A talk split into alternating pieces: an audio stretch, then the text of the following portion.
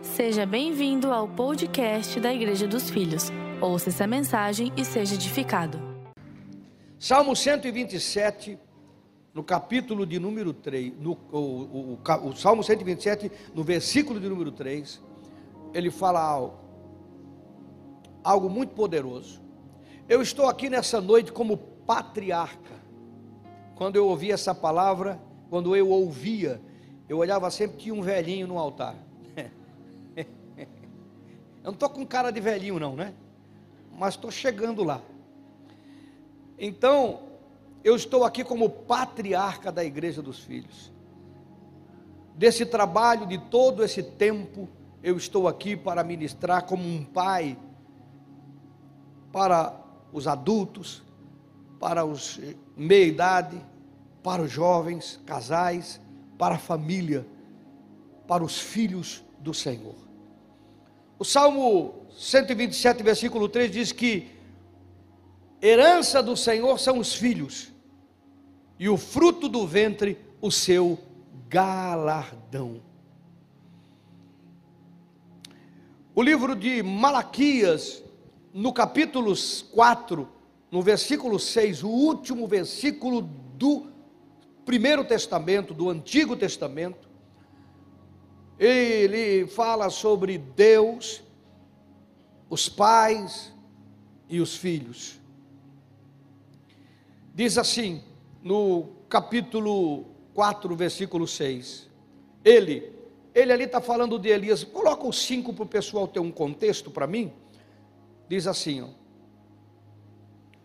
versículo 5, o anterior.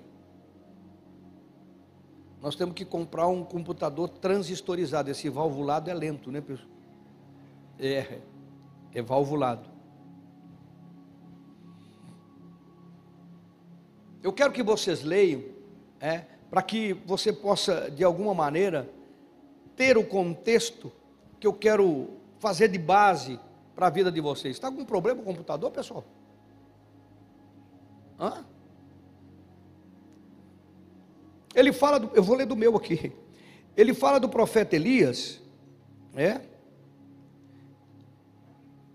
Ele fala assim, ó.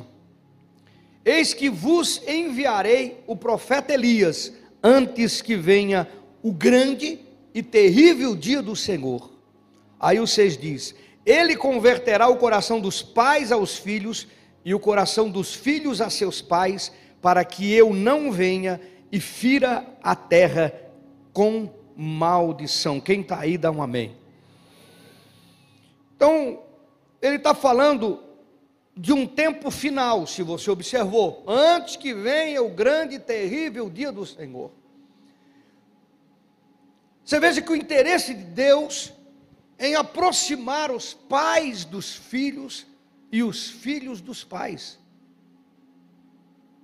Porque se há uma geração distante no coração é esta geração. Eu estava orando a Deus, Senhor, eu vou ministrar domingo, o que o Senhor quer falar com a sua igreja? E ele falou exatamente esse versículo. Eu confesso para vocês que eu fiquei lendo, relendo, lendo, relendo, orando, lendo, pesquisando, pesquisando, vendo contexto, vendo comentários, eu não encontrei ainda A conexão desta afirmação, se você entender, ele disse: Olha, eu enviarei o profeta Elias, que já se cumpriu em João Batista, a primeira parte, e que se compreende que as duas testemunhas da grande tribulação será Elias e Moisés, se tem essa compreensão teológica, ele disse: Eu converterei, ele converterá o coração dos pais aos filhos e o coração dos filhos aos pais. Há um desejo do Senhor que os pais se voltem para os seus filhos nos últimos tempos. Quem está aí me dá um amém. O Salmo 27 diz que os, são herança do Senhor os filhos e o fruto do ventre. Eu tenho dito aqui, eu já falei, você já me ouviu, você que está em casa, preste muita atenção. Deus vai falar com muita gente que está me ouvindo pelo canal, muitas pessoas. Se você observar, Os filhos são herança do Senhor. Os filhos não são projetos nossos, por mais que nós achamos que somos, que são. Você determinou se vai ser menino ou menina? Olha lá a Sara, é? Engravidou a pastora Sara. Eu abraço ela, disse: Não é você, estou abraçando meu neto. e está todo mundo na expectativa: é menino, é menina, é menino. Quando é que vai ser o exame? Daqui a duas semanas, para ver se é menino ou se é menina. Nós nem sabemos se é menino ou se é menina. Como é que nós sabemos quem será e o que será? Alguém está aí? Não decidimos. A, a pastora diz assim: ah, vai ser loirinha que nem a Sara. Eu digo, não, vai ser moreno que nem o pai. E se vier de outra cor? Quem olha a Rebeca não diz que é filho do, do Tiago Cadaiane. Vai ser adotiva? Veio mais Nicem do que brasileira? Quem escolheu a altura? Não, esse vai ter 1,90m. Quem que escolheu o tamanho do pé? O meu é 37,5. Se eu ficar na ponta do pé não adianta nada. Não sobe muita coisa. Quem que escolheu a cor do cabelo? Quem tem a felicidade, a alegria de ter o cabelo? Quem que escolhe a cor dos olhos? Você está me ouvindo, igreja? Vocês estão aqui comigo? Dá um amém. Ajuda eu aí com aleluia, glória a Deus. Uh, faz alguma coisa, tá bom? No meio da mensagem porque é uma mensagem muito forte. É uma mensagem muito forte. Deus é um Deus que está com interesse de que os pais se voltem para os filhos e os filhos se voltem para os pais. E Deus está dizendo: os filhos que você tem são heranças minhas.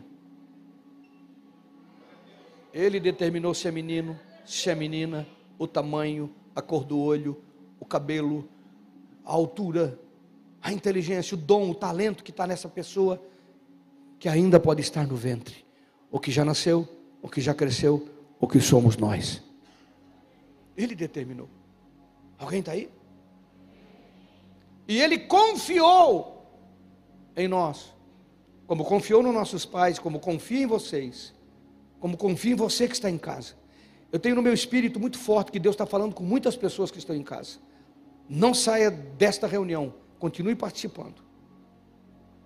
Deus determinou, Ele confiou em você e em, em mim, em nós, os filhos que nós temos. Ele nos confiou e confiou em nós. Alguém está aí não? E há um desejo dele desta, desta, desta junção, desse retorno, porque ele está dizendo: Eu enviarei o profeta Elias e ele converterá o coração dos pais aos filhos porque ele sabe que nesta geração há uma distância muito grande de pais e filhos. Se há uma geração que isso precisa ser reparado, e tem que começar pela igreja, pelos filhos de Deus, pelas filhas de Deus, pela igreja do Senhor Jesus Cristo, como exemplo. Vou te fazer uma pergunta simples: quantos gostariam de ver os seus netos ateus? Claro que ninguém vai levantar a mão. Quantos gostariam de ver os seus netos no ocultismo? Em uma religião pagã? É uma pergunta retórica, mas claro que ninguém vai ah, pastor, eu quero ver o meu neto ateu, quero ver o meu neto numa religião pagã idólatra, ou no ocultismo, no espiritismo, outros ismos que existem. Nós estamos numa reunião de fé, de crentes, de filhos de Deus.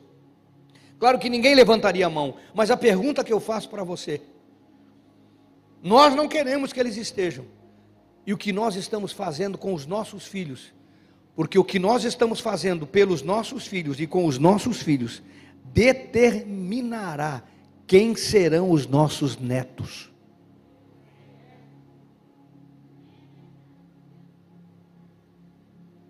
Não se escandalize, eu vi, ninguém me contou jovens na igreja se tornarem líderes de célula. Outra igreja, não foi nessa, foi outra igreja. Líderes de célula, não estou dizendo que nessa também não possa acontecer. E quando foi para a faculdade, foi tão bombardeado, tão atingido, tão prejudicado, que se tornou ateu, deixou de crer em Deus. Eu vi, vi crescer e vi se tornar. Então nós não podemos imaginar que não nos preocuparmos com os filhos hoje é algo menor ou algo pequeno e não entendermos o nosso papel nisto, como pais. E a você que ainda está solteiro, vai se tornar pai, aprenda o que você está aprendendo. Tanto moço quanto moça. Você que já é papai, aprenda porque Deus está falando muito hoje. Você que já é avô, aprenda porque você pode ensinar muitos seus ainda. O que nós fizermos pelos filhos determinará quem serão os nossos netos. Eu fico muito orgulhoso quando eu vejo Natan, seis anos, já um profeta, ele é profeta mesmo, ele entrega a profecia. Ele já deixou algumas pessoas chorando. O tempo ele passou pelo hospital por uma icosezinha que teve, entregou uma profecia para a enfermeira. A enfermeira começou a chorar. Ó, quem tu tem não é teu, porque Deus vai te dar um melhor. Ainda profecia de amor ainda, irmão.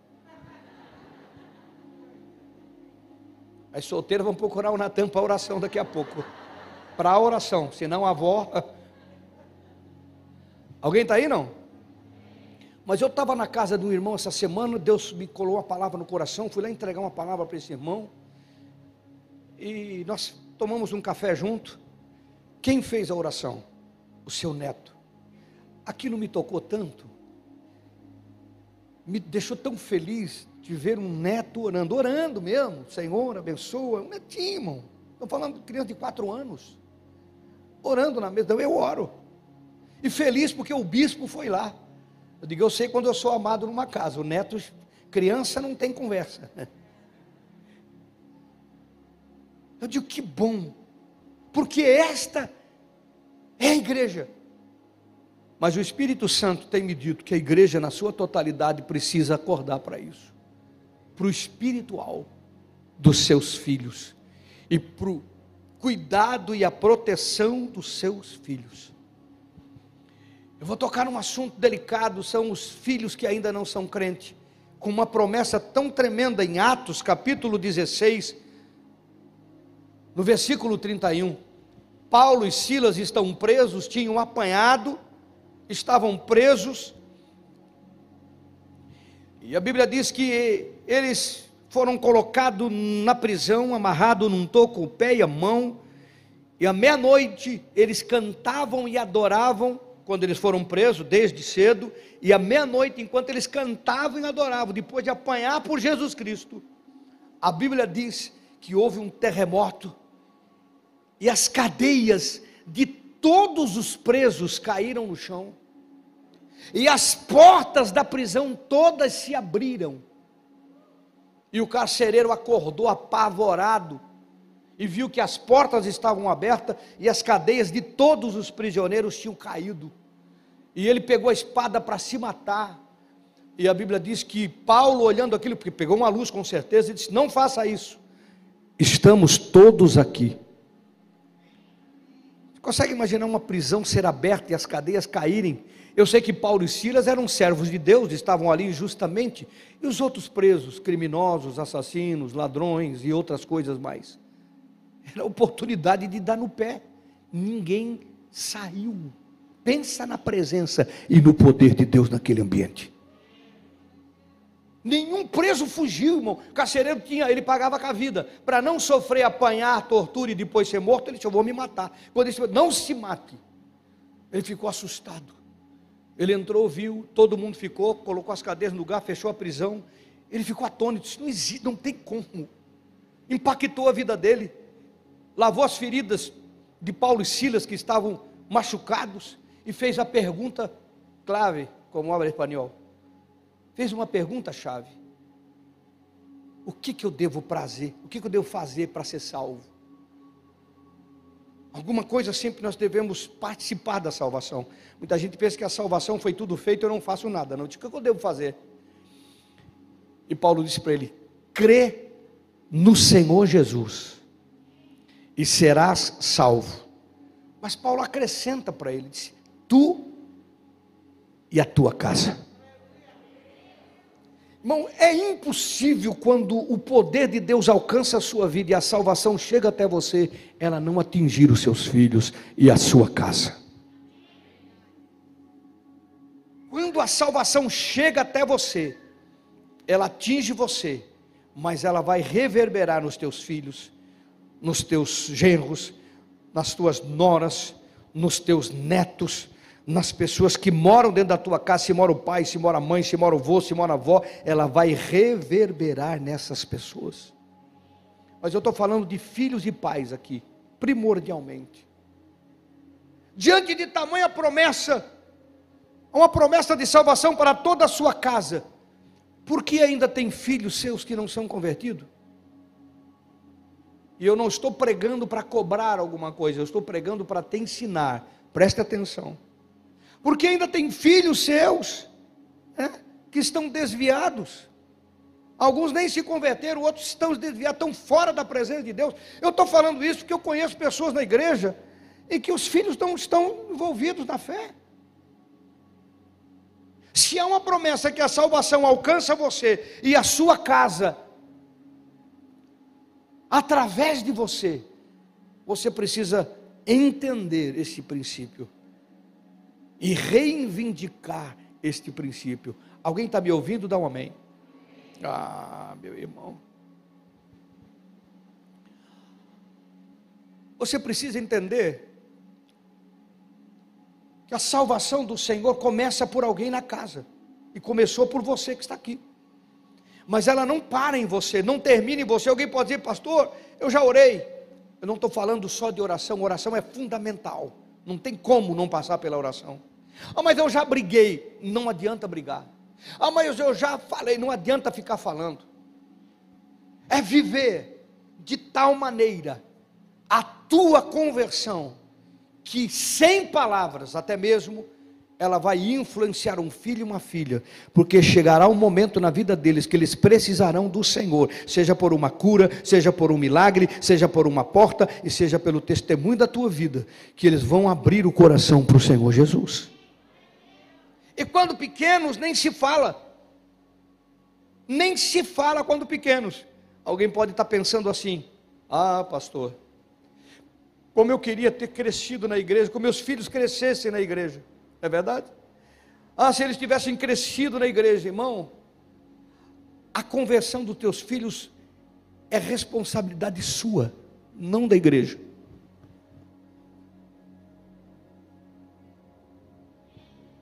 Vou falar de novo. A conversão dos teus filhos é responsabilidade sua, não da igreja. Alguém pode dizer, ah, bispo, isso é fácil para o senhor falar, o senhor é bispo, seus filhos cresceram na igreja, irmão. Eu conheço filho de pastores que fumam maconha. Eu conheço filho de pastores que no, no culto domingo e no sábado ia na danceteria. Eu estou falando que eu conheci isto.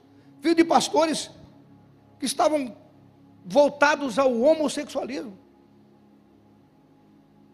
Filho de pastores que nem creem em Deus. Que pastor é um título.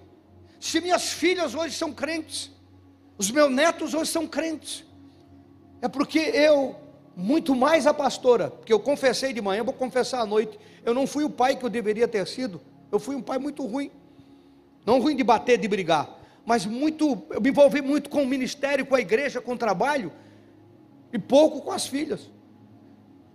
Mas eu as amei. Eu tive muito tempo dentro do quarto delas, ensinando, falando, orientando. Elas tiveram uma mãe que amou e deu tempo, irmão. Tem que dar tempo. Você já ouviram testemunho da pastora Daiane passar no meu escritório e me ver orando? Talvez eu não fui aquele pai que deveria ser do abraço, que deveria ser da presença, que deveria ser, mas eu fui aquele pai que deu um testemunho de vida e cuidei. Nós cuidávamos onde estava, com quem estava, com quem estava, como é que estava. A gente estava sempre de olho para ver o que estava acontecendo. Que é nosso dever. E orávamos. E cuidamos para que fossem o que estão sendo, uma bênção na presença de Deus.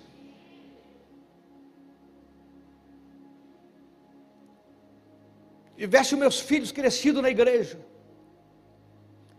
eu tenho certeza que esse carcereiro, irmão, ele não era novo. Não, não, não, não. Para cuidar de uma prisão e ter a responsabilidade de uma prisão inteira, ele não era um novo. Ele era um homem já maduro e bem maduro. Com bastante idade. Então seus filhos eram grandes. Alguém está me acompanhando? Dá um amém aí. Então presta atenção comigo. Quando a palavra veio para ele, não veio para que ele tivesse tempo de casar e os filhos crescerem na igreja e aprenderem crescendo junto na igreja. A palavra foi para um pai que já tinha filhos adultos, quem sabe até casados. A palavra foi para um pai que os filhos estavam grandes. Foi para um pai que a sua esposa não estava lá na prisão para ver o sobrenatural que aconteceu. Mas a palavra foi para ele dizendo: crê no Senhor Jesus, tu vais ser salvo e a tua casa vai ser salva também. Porque Deus começa agora. Se Deus tem te encontrado agora, se Deus tem te encontrado ano passado, ano retrasado, há cinco anos, se Deus tem te encontrado nesse tempo da sua vida, não importa se os teus filhos são grandes, não importa a idade que eles tenham, a promessa está incluindo os teus filhos, a salvação é através de você para os seus filhos. Como, bispo? Com amor, com oração, com intercessão. Esta geração precisa se voltar para os filhos.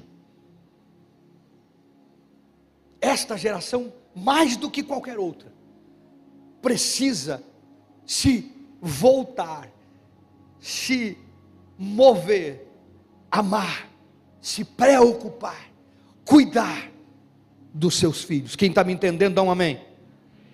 O livro de Reis, no segundo Reis, capítulo 20, tem um rei que prefigura esta geração do fim.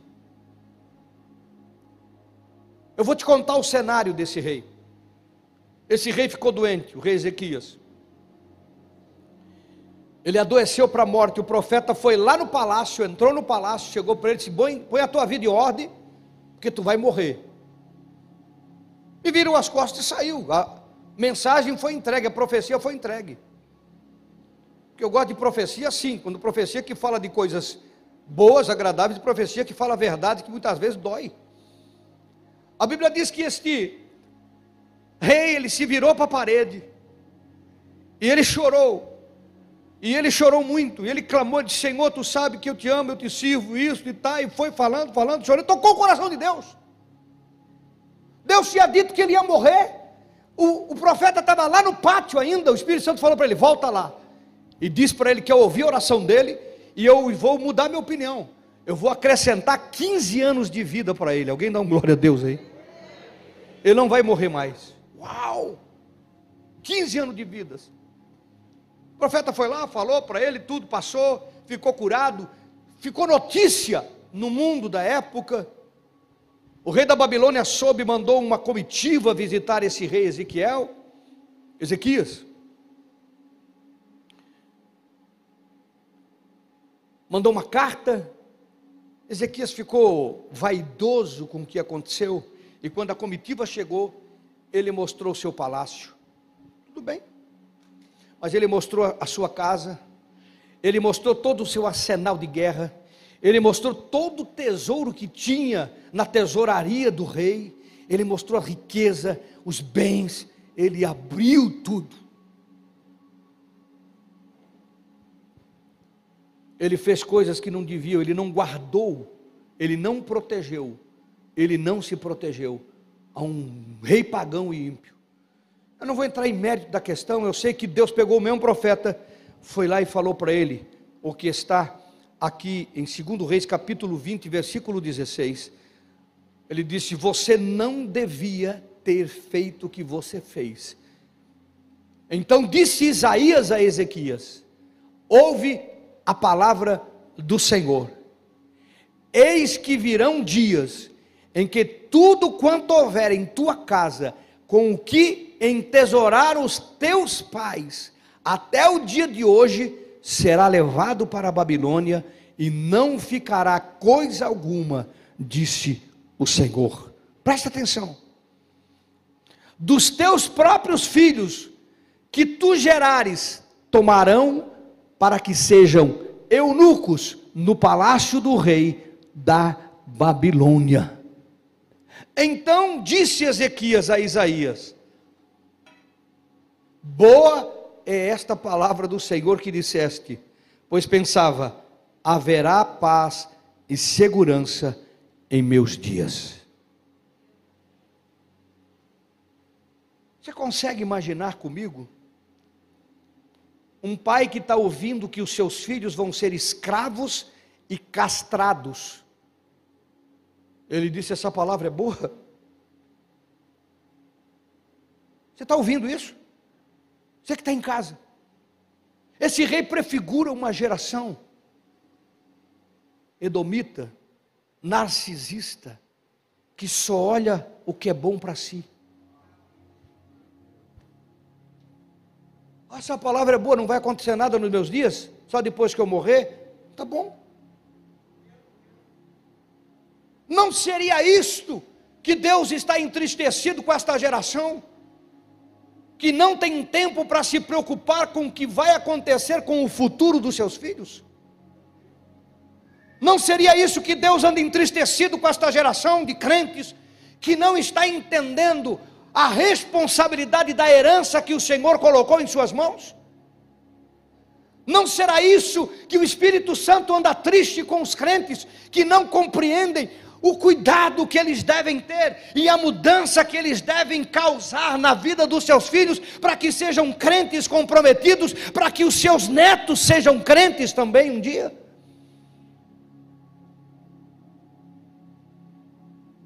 Os seus filhos serão escravos os seus filhos serão castrados, eunucos. E ele disse: É boa essa palavra, porque não vai acontecer nada comigo, Edomita. Fitness. É bom para mim? Uau! Eu fiquei olhando isso aqui. E fiquei pensando: esse é o cara que o profeta foi lá falar com ele. E disse: Você vai morrer. E ele se voltou para a parede e chorou, chorou, chorou, chorou, até que Deus mudou a opinião e mandou o profeta de novo, dizendo: Olha, eu vou acrescentar 15 anos na tua vida de novo, eu, você não vai morrer. Estava sentenciado à morte, disse: Não vai morrer, eu vou acrescentar na sua vida anos. Deixa o Espírito Santo falar com você nessa noite, fique aí, participe comigo online, por favor. Esse é o cara que orou, chorou e clamou porque ia morrer, agora Deus acrescentou 15 anos de vida. Agora o mesmo profeta vai dizer para ele: os seus filhos vão ser castrados e os seus filhos vão ser escravos, e ele não dispensou um minuto de oração. Ele não teve coragem de olhar para a parede e chorar como chorou pela sua vida. Edomita só pensa em si, só pensa no corpo da sua vida, na sua existência, no que é bom para si, não tem tempo para os filhos, não tem interesse nos filhos, não tem atenção pelos filhos, não tem cuidado com os filhos, está vivendo só para esse corpo, está vivendo só para si mesmo.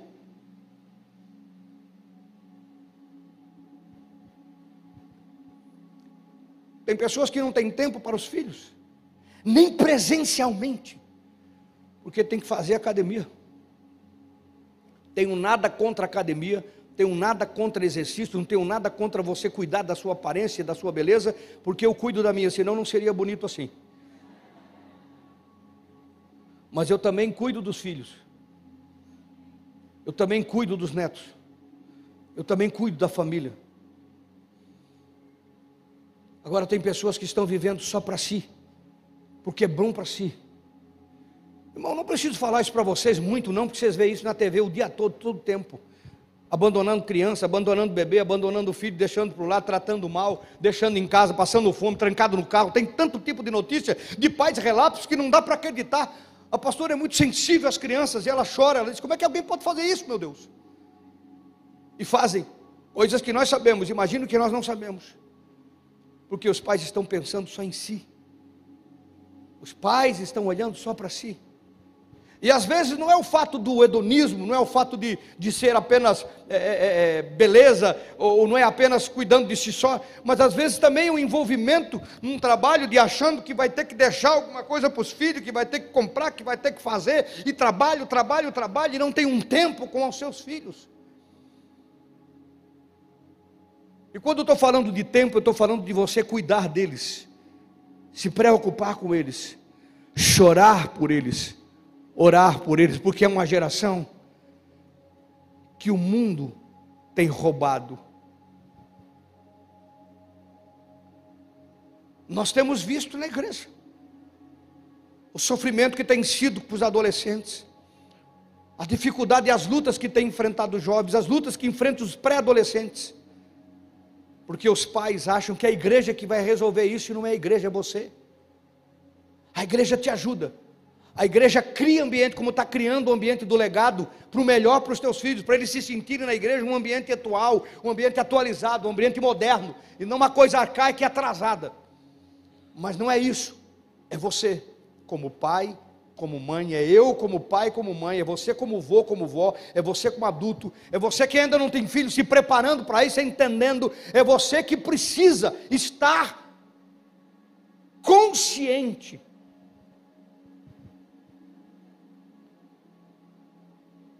As duas situações que são, que são colocadas aqui. Escravo, vícios.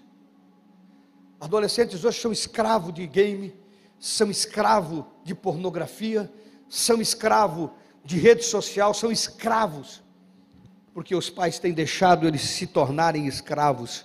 Dá um celular para não se incomodar, não sabe o que passa ali, não entra no quarto, não tem acesso ao que está sendo acessado e acha isso normal. E muitos se tornarão escravos de vícios, de drogas. Eunucos, castrado, dá o sinônimo de improdutivo, estéril. Vai se envolvendo, se envolvendo, não estuda, não passa em estudo, não tem projeto de vida, não tem norte, porque fica envolvido com essa vida da rede social, porque os pais não se posicionam e os filhos se tornam escravos e estéreis. Mas Ezequiel não teve coragem de olhar para a parede. Quando foi para ele viver 15 anos mais, ele chorou, chorou, chorou, chorou, chorou. Quando disseram: seus filhos vão ser escravos e eunucos, vão ser castrados. Ele disse: essa palavra é boa. Cara, não dá para entender. Não dá para entender. Tem parte, ah, eu já fiz a minha parte, a sua parte, enquanto é filho, é a sua parte. Não existe filho com data de vencimento, ou até tal ano, 21, não tem nada a ver contigo, tem a ver contigo sim. Ah, mas não adianta eu falar, não estou mandando você falar, mas pelo menos pode orar. E pode ser testemunho, e pode estar preparado no momento que o filho pródigo, quando teve a dor, ele sabia para onde voltar, a casa do meu pai. A casa do meu pai a casa do meu pai, o meu pai, o meu pai, o meu pai. E é isso que o seu filho, a sua filha precisa entender: que tem um pai e uma mãe que servem a Deus, que amam a Deus, que temem a Deus, que choram, que oram e que se colocam na brecha por eles, porque se eles forem enganados pela voz do mundo, quando vier a dor, eles vão saber que o pai e a mãe estará esperando e haverá esperança de salvação, transformação e libertação. Alguém está aí, irmão? Meu Deus! Nada acontece sem um aviso prévio, sem ser notado. Orar depois que aconteceu não adianta. Deus está falando de cuidado aqui, irmão. Orar depois que aconteceu é muito mais exaustivo. Descobrir que o filho está envolvido com alguma coisa ruim, descobrir que a filha está envolvida com alguma coisa ruim, descobrir que o filho está envolvido com comportamento ilícito, é, com comportamento errado, e descobrir que a filha está envolvida com situação que você descobriu, e orar agora é exaustivo, é triste, machuca. Deus está te conclamando, te chamando ao cuidado prévio, a desde já. Eu não sei se vocês sabem, eu posso falar, daí não está aqui, os netos não estão. Nem refrigerante ela deixa os netos tomar, ou, os filhos tomar, Daiane. Até do corpo ela cuida. Não assiste o que quer, só assiste o que pode, e pouco. Não assiste, assiste o que pode, e pouco. Pouquinho mais que eles assistem é na casa de uma mulher que eles vão de vez em quando, dormir à noite, tá? Não vou contar quem é. Lá eles têm um pouquinho mais de desanimado, mas fora de lá, meu irmão. Alguém está aí, não? Cuidado de mãe. Pensa na mãe que a Daiane é. Pense no cuidado que ela tem que ela compreende isto. É agora, não depois que a gente vê ou descobrir, a gente vai orar, a gente vai chorar, mas é exaustivo. É agora, é prevenir é se preocupar agora, não é dar um celular e deixar ver o que quer, não é dar um computador, um tablet, um computador no quarto e deixar assistir o que quer e ver o que quer, só para não se incomodar. Não, é para você cuidar, dá trabalho e muito. Eu me lembro que quando as nossas meninas eram adolescentes, a gente dizia: Meu Deus do céu, dá trabalho, e dá, irmão. Muitas vezes deixamos de fazer para nós, de ter o nosso tempo, muitas vezes a pastora ia, buscava, levava, buscava, levava, trazia, levava, buscava, levava, trazia, levava, não vive para a gente. Mas hoje o resultado nos traz alegria, e nos traz satisfação, e nos traz honra, e nos traz orgulho. Você vê pai sofrendo, você vê mãe sofrendo, você vê família sofrendo, porque um filho com problema, uma família toda sofre. Mas você vai olhar para o histórico, deixa para depois. Deus está te conclamando para agora. Quem está aí, irmão? Quem está aí? Nada acontece sem aviso. Se você for observar, você vai notar, você vai encontrar e você vai salvar. Josué 24 disse: Eu e minha casa serviremos ao Senhor. Está no contexto de Atos 16, 31 que nós lemos. Quando Josué falou isso, seus filhos eram adultos, mas ele sabia a posição que tinha quando você tem compromisso com Deus, quando você leva Deus a sério e você demonstra a Deus na sua vida, é impossível os filhos não enxergar isso. É impossível eles não enxergarem isso.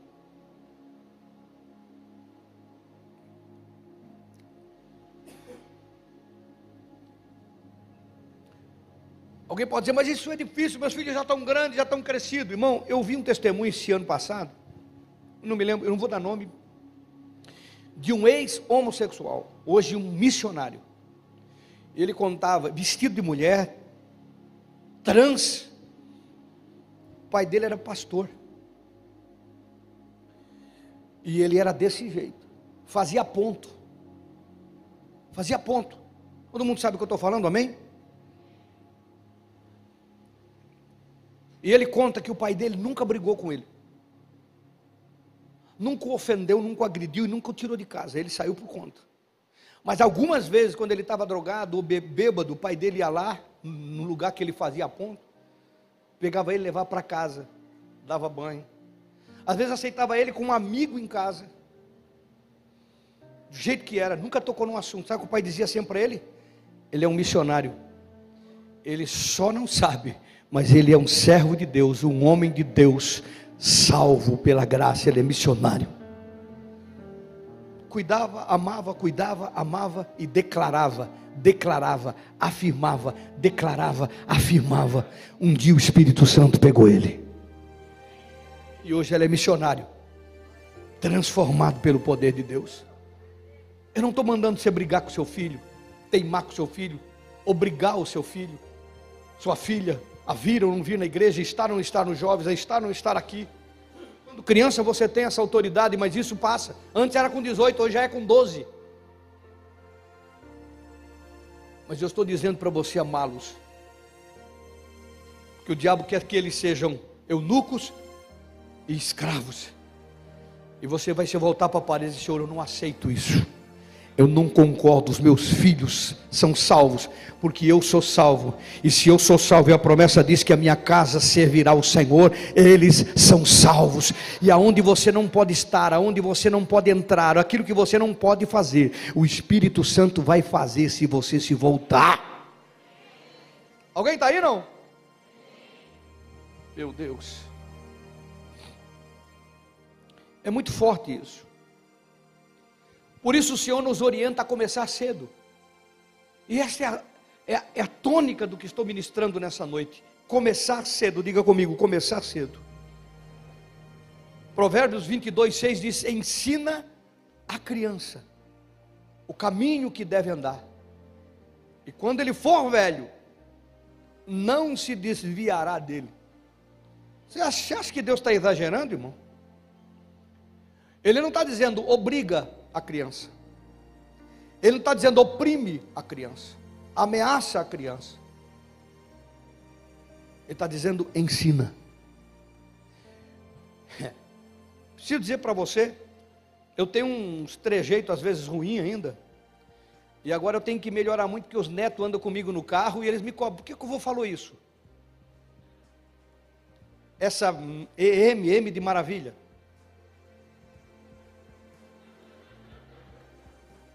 Eu sou ser humano, pessoal.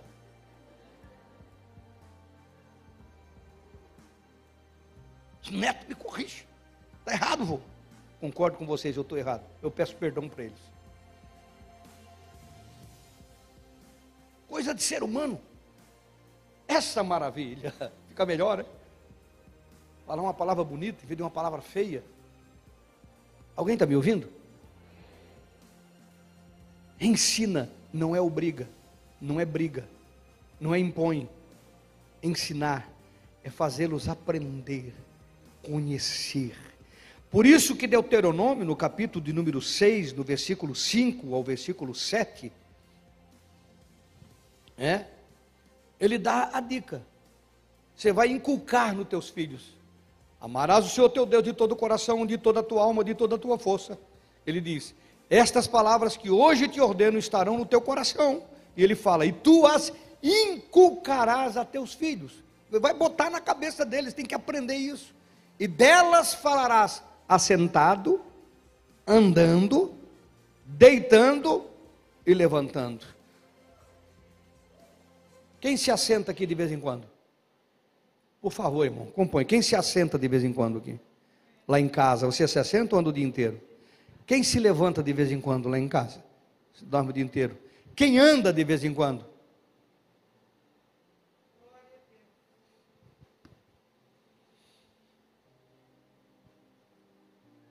Quando você assenta para o café, Deus faz parte desse café com os teus filhos? Pensa na correria de hoje, não deu. Mas quando você deita, você entra no quarto do seu filho para orar com ele? Não é orar por ele só. Orar por ele você pode orar e está dormindo. Você orar com ele. É fazê-lo entender a importância da proteção, da graça, da gratidão por um dia, por aquilo que Deus tem feito e faz. Andando, está indo para o carro, está indo para um passeio, está indo para a praia, está indo para algum lugar. Qual é o assunto que tem dentro? Cala a boca, fica quieto, pega o celular. Você está andando. Por que não levantar um assunto? Às vezes, quando a gente viaja com os netos, de vez em quando a gente vai com eles para a praia. E a pastora fica inventando brinquedo com eles para falar das coisas de Deus. E a gente faz joguinho, brincadeira, mas tudo envolve Deus, porque eles aprendem na linguagem deles. Mas eles estão aprendendo, está inculcando. Estamos ensinando. Alguém está aí, irmão? Deus está falando com você, diga um amém, por favor. deitando, sentando, andando, levantando. O que o Senhor quer dos pais nessa noite é que compreendam muito que é você que discipula, que ensina, que cuida, que inculca, que testemunha, que vivencia. Eu me lembro quando nós compramos uma casa ali no Costa e Silva, uma casa muito boa, muito bonita. Foi um milagre. Eu não vou entrar em detalhe aqui. Milagre muito grande. Quando nós entramos na sala, Daiane era pequena, era novinha, e a Sara era um bebê, era bem pequenininha. Ela tinha até saudade da outra casa, que era a casaiosa, que ela falava, casaiosa, que era cor-de-rosa outra casa. Eu quero a casaiosa. Nós entramos na sala, nos ajoelhamos e oramos e agradecemos ao Senhor o milagre que Ele realizou na nossa vida sobrenatural. Momentos, momentos, momentos, gratidão, ensinando, inculcando que Deus quer de você, que você seja assim com seu filho, que você se volte para Ele, que você olhe o que Ele está vendo, com seu filho adolescente, criança, pequeno, grande, pelos grandes que você não tem mais como dizer faz isso ou faz aquilo, mas você pode testemunhar a toda oportunidade e declarar são do Senhor, porque eu sou crente e a promessa diz que a minha casa servirá ao Senhor. Não importa o que a faculdade diga, não importa o que o mundo diga, não importa o que a rede social diga, não importa o que eles pensem, importa que quando o Espírito Santo ministrar a vida deles, eles vão ser transformados pelo poder de Deus. Que você é pai, você é mãe. Pensa num discipulado poderoso. A Bíblia fala o Deus de Abraão, o Deus de Isaac e o Deus de Jacó. Abraão, irmão, preparou até a esposa para Isaac. Você já ouviu isso aqui? Abraão preparou até a esposa para Isaac. Ele disse: Não vai ser das mulheres que estão à minha volta, tudo, tudo, era tudo pagã e tudo idólatra. Vai ser da família. Chamou Eleazar, o seu, o seu servo, e disse: Olha, faz um voto aqui, faz uma promessa aqui. Você vai lá na família, na minha família, e vai encontrar uma esposa para ele lá. Todo mundo conhece a história, uma história tremenda, linda, extraordinária ele foi e trouxe. Quando Rebeca chegou, a Bíblia fala, você pode anotar, livro de Gênesis, capítulo 24, versículo 63. Isaac estava no campo orando, estava meditando, ó, caí da tarde, erguendo os olhos. Isaac saiu a meditar no campo, estava falando, estava pensando, conjecturando com Deus. Pensa num discipulado, pensa num cuidado de um pai. Você está ouvindo, igreja? Cuidado de um pai para que não viesse para dentro da sua família qualquer pessoa. Eu orei muito pelos meus genros. Eu disse: Senhor não precisa ser bonito, mas que seja crente e eficaz. Deus é tão bom que deu dois bonitos, crente e eficaz.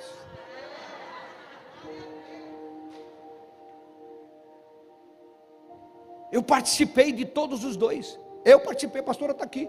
Nenhuma delas disse sim se eu não dissesse sim, se é que você não sabe disso. Eu disse sim para o Tiago, eu disse sim para o Jamie.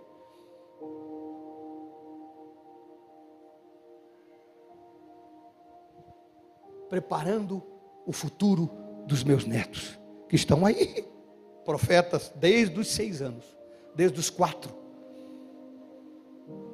Uau! Alguém está aí, irmão? Pensa num discipulado poderoso Gênesis 28, 18 a 22, para você anotar também, Jacó era conhecedor de Deus. Abraão discipulou Isaac, Isaac discipulou Jacó.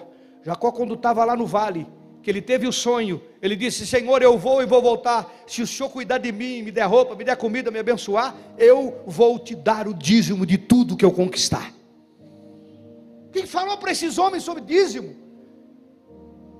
Quem falou para esses homens para obedecer, para casar com quem um pai abençoou? Discipulado. Eles viviam com todos os povos pagãos em volta. Lembra Israel? Deixava de ser pagão, voltava a ser pagão. Era idólatra, deixava de ser idólatra, era idólatra. Você vê o livro de juízes, você vê Israel caindo, levantando, caindo, levantando, deixando de ser idólatra. Eles tinham esse povo em volta. Isaac e Jacó tinham esse povo em volta.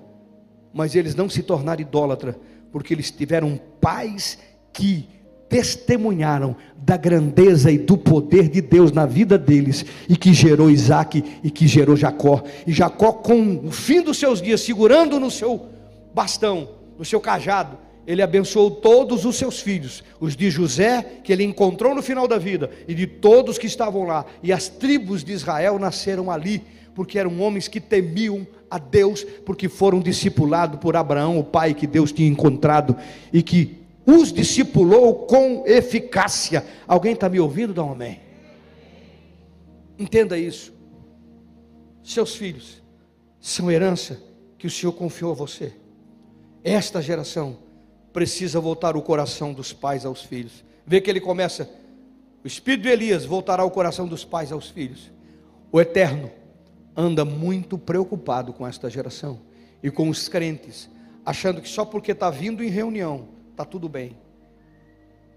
Você precisa ser o fiscal, o cuidador, o protetor, o instrutor, o testemunho, o herói, o crente dos teus filhos. Fique ligado conosco. Em breve teremos mais conteúdos para abençoar a sua vida.